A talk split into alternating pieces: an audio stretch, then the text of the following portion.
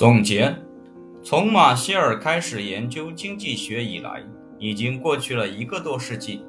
尽管如此，他在微观经济学方面的贡献还在为正统的大学本科理论提供基本原理。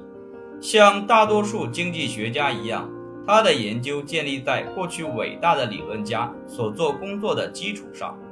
然而，与很多其他伟大的思想家与改革家不同。马歇尔不是强调他与过去经济学家的区别，而是承认借鉴他们的思想。他把他的工作看作是对斯密、李嘉图以及约翰·斯图亚特·穆勒工作的继续，并总是宽宏大量地阐释他们的工作。其作品的特点是谦逊，这是有巨大影响的思想家著作中少有的一种特质。马歇尔凭借坚实的数学背景。满怀帮助低收入群体的人道主义愿望，走上经济学道路。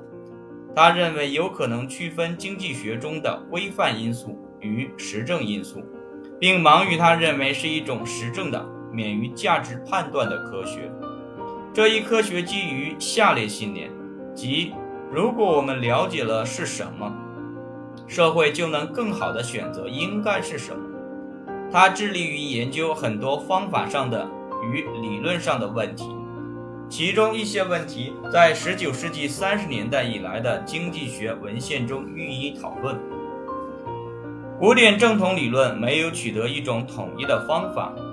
亚当·斯密在《国富论》中综合了理论、历史以及描述方法。他最薄弱的环节是理论。尽管李嘉图没有特别关注方法，然而他在没有运用数学的情况下。呈现了一种几乎完全处于抽象演绎以及理论模式中的方法。李嘉图的弱项是历史与描述的方法。约翰·斯图亚特·穆勒追随着斯密，试图构造一种理论、历史以及描述方法彼此加强和补充的结构。然而，他们具有很多共同因素。他们都认为经济理论普遍正确。能同等地位应用于历史上的不同时期和不同市场结构的社会。他们也普遍假设，从社会、家庭与厂商层面开始，才能更好地实现对整个经济体的理解。人类的本性与行为先于文化。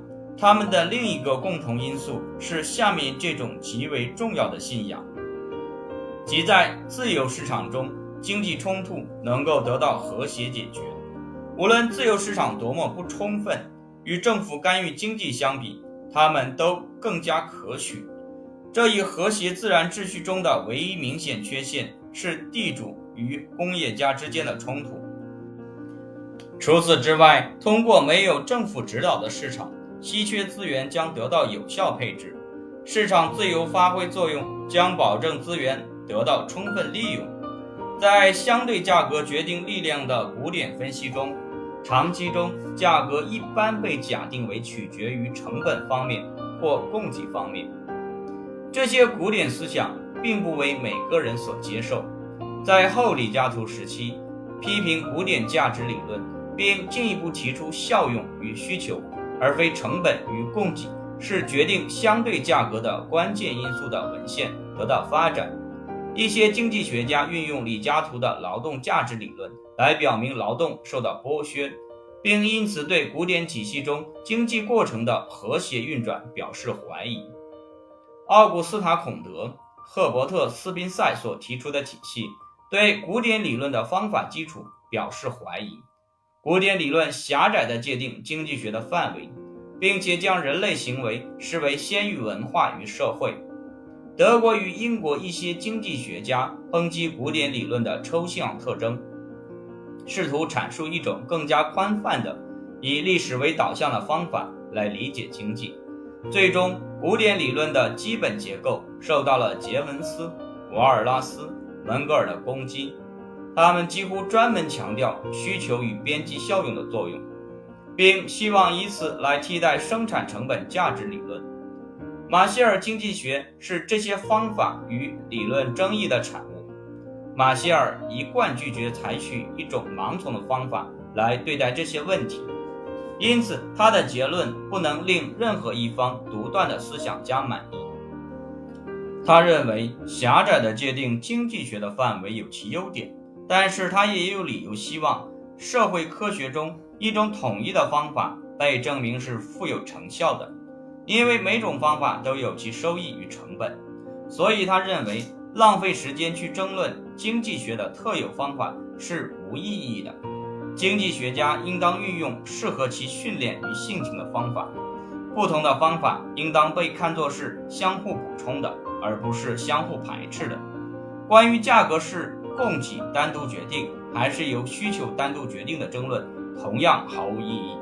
马歇尔指出，价格是大量复杂而相互作用力量的结果。将价格的决定过程视为下面这种简单的因果关系链条是错误的，即效用决定需求，然后需求决定价格，或者说成本决定供给，然后供给决定价格。无论是效用方面还是成本方面的边际价值都不决定价格。我们定位于边际量，是为了考察正在运转的力量，并提高我们对它们的认识。但是，当我们转到边际量上时，会发现效用、成本以及价格相互决定彼此的价值，并不存在简单的因果链条。边际量局部均衡，其他条件保持不变。时间周期、代表性厂商以及生产要素，全部都是抽象的理论构建。他们帮助我们分解分析中的复杂问题。然而，这种理论进步的取得是以现实的缺失为代价的。因此，经济学家必须用描述性的和历史的材料来补充纯理论。尽管马歇尔对他所处时代很多方法和理论问题试图采取不明朗的态度，然而他通常偏向于古典理论中的某些成分。他比杰文斯、伦格尔以及瓦尔拉斯都更加宽泛地界定经济学的范围，并且更加偏好斯密和约翰斯图亚特穆勒的方法。他声称，尽管在长期中价格取决于一套复杂的力量。但是，古典经济学家强调成本与供给的重要性基本上是正确的。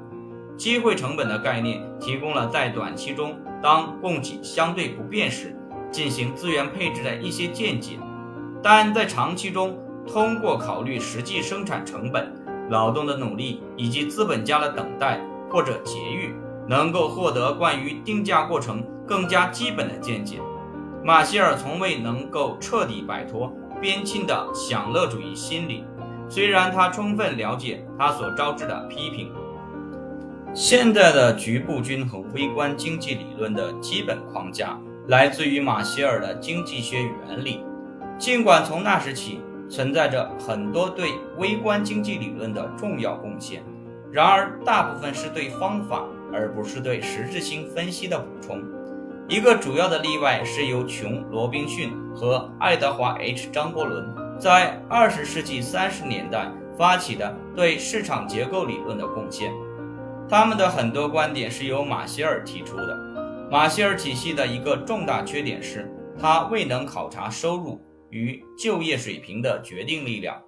但是，当约翰·梅纳德·凯恩斯于二十世纪三十年代承担这一任务时，又是在应用于总变量的马歇尔供求分析框架内予以阐明的。